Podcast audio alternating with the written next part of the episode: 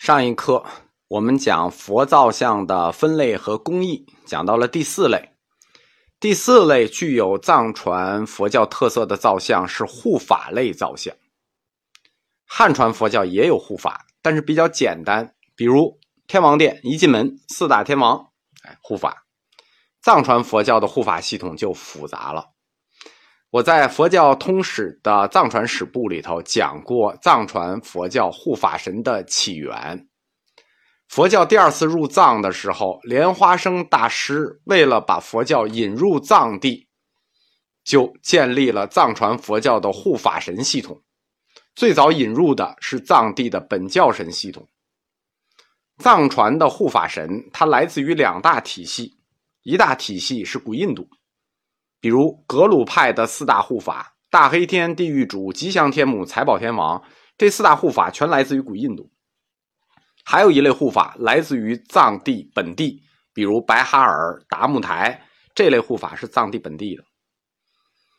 藏传佛教认为，凡是支持宣扬佛法的都算护法。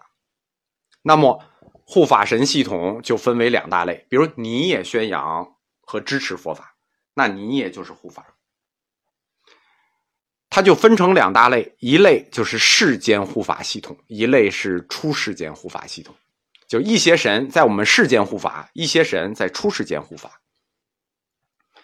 这就是佛造像的分类，六大类：显宗三类，密宗三类，就多三类。密宗有特色的呢，有四类。我们把佛造像的类型讲完，就绕回来讲说这有特色的十八罗汉像的工艺。佛造像常见的做法有四种，叫铜做、泥做、木做、石做，就是铜佛像、泥佛像、木佛像、石头刻佛像。这十八罗汉像就比较独特了，他们不属于四座佛像，他们叫沙座，纱布的纱，对，叫沙座佛像。它采用的是汉传的夹柱造像工艺。这个工艺夹柱工艺最早记载呢是法显。法显在西游的时候写过一本《佛国记》，说在新疆于田一带见到了这种夹柱像。那我们汉地很快就学会了这个夹柱像。唐朝有一个大的反佛运动，就是韩愈反佛，它的一个起因。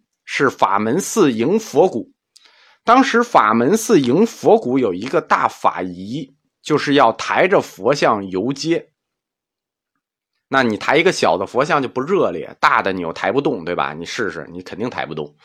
所以当时迎佛骨抬的佛像就是这种夹柱造像。所以我们说夹柱造像在唐朝的时候其实就已经很流行了。它是怎么做呢？他先拿木头搭一架子，然后做泥塑佛像，做一个泥塑大佛像。泥塑佛像做好了之后呢，在泥塑外面裹一层纱布，哎，不是裹一层，裹好多层。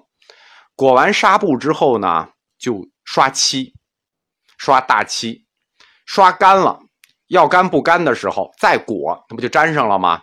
再裹纱布，再裹好几层，再刷，再裹，再刷，如此数十层，最后。描金画像，这就等于给这个泥塑的大佛像做了一个壳子，最后外面有一个纱布壳子，还很厚。然后呢，彩绘描金了，然后把里头的那个木架子和泥掏空，这样就形成了一个大佛像。而且这个佛像就是一个佛像壳子，把泥掏空啊，木架子还留在里头，不然那个就塌了。这个佛像还挺轻，就方便抬。这种方法就叫夹柱造像法，又叫脱空法，在元朝的时候很流行，叫脱空法、脱沙法，又叫紫砂脱胎造像。到明朝的时候又叫紫砂脱胎造像，都一样，都是用这种方法做的。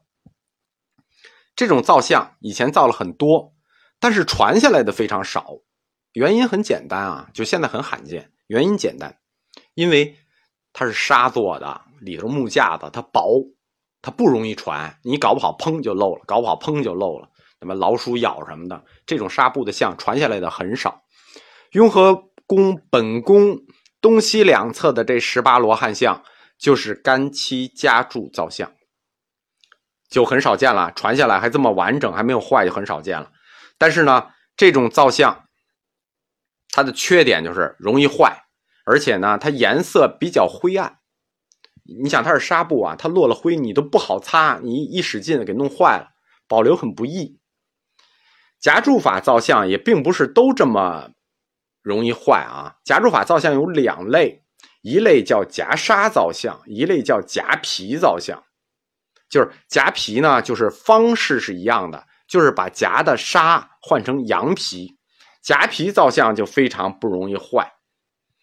这个蒙地有夹皮造像，但是夹皮这个东西呢，你用羊皮，你肯定要杀生啊，所以它肯定不能用于佛造像，一般就是夹沙造像。我们北京城内的佛教建筑和造像，我们上一课说，在。元朝以前都是汉式的，梵式呢是从元朝开始引入北京的。因为元世祖忽必烈他在兴建北京城的时候，他邀请的是尼泊尔的雕塑家和建筑家，而且请了一大批藏传僧侣来北京建设元大都。从北京城的建构、大建构到小建构到寺庙。到佛像，都受到了藏传风格的影响。元大都据说就是按照藏传佛教的坛城建的。明清两朝虽然移开了元大都遗址，但是仍然沿袭了元大都的城市结构。我们北京城内呢，妙音寺、白塔寺、大护国寺这一些。包括里面的造像，其实都带有明显的藏式风格。明朝取代元朝以后呢，凡是造像就陷入了一段时间的衰落，造像就回归了汉化。我们看到的这个十八罗汉像就是汉化了，并且这些造像进一步开始向世俗化发展。到了明朝以后，佛教信仰就非常的市场化了。就是为了适应市场和老百姓的需要，在造像方面呢，就不追求那些，呃，那些这个很复杂的工艺，而追求表面的装饰效果。所以从元朝以后啊，大型佛像就几乎绝迹了。我们看以前经常刻石窟，宋朝经常做大型木雕，从明朝以后，这种大型佛像就几乎绝迹了，都是这种小型的。我们看到这套十八罗汉像还算比较大的。大部分都是小型的各种质地的工艺佛造像，从明开始，佛造像的水平比宋就下降了。明朝佛造像最高水平在哪儿呢？在北京法海寺。北京法海寺是我们汉式造像最后的一个辉煌，就是无论是造像和壁画都非常的精美，保留的也比较好。我们可以说啊，就叹为观止。清朝统一以后呢，汉传佛像就进一步衰落了。我们看到的做的相对比较好的就是梵式造像，汉式造像就衰落了。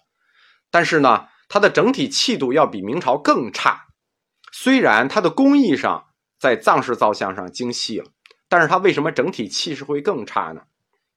因为藏传造像跟汉传造像不一样，汉传造像是可以有艺术发挥的，藏式造像是不可有艺术发挥的。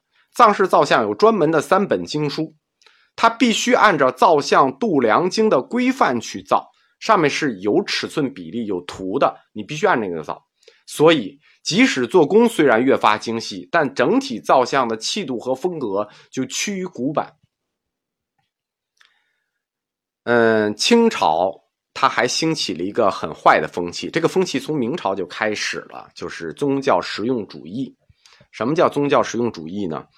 就是在造像的时候呢，就不太追求神似了，只追求形似，因为有造像度量经比着嘛，你必须要很很很像，那这种神态就差了，而且出现了一种趋势，叫求数量不求质量，就是感觉上我只要造的多就好。包括唐卡就出现了大量千佛地式唐卡，就是一张唐卡上画好多佛。所以，自清以后的寺庙，像什么五百罗汉呐、二十诸天呀，八大菩萨呀，在雍和宫里也有十二大菩萨，十二菩萨殿就特别多，就觉得我这个佛只要多就行。而且你实用主义啊也就算了，自清以后，这个重商主义还进入了佛像造像领域。什么意思呢？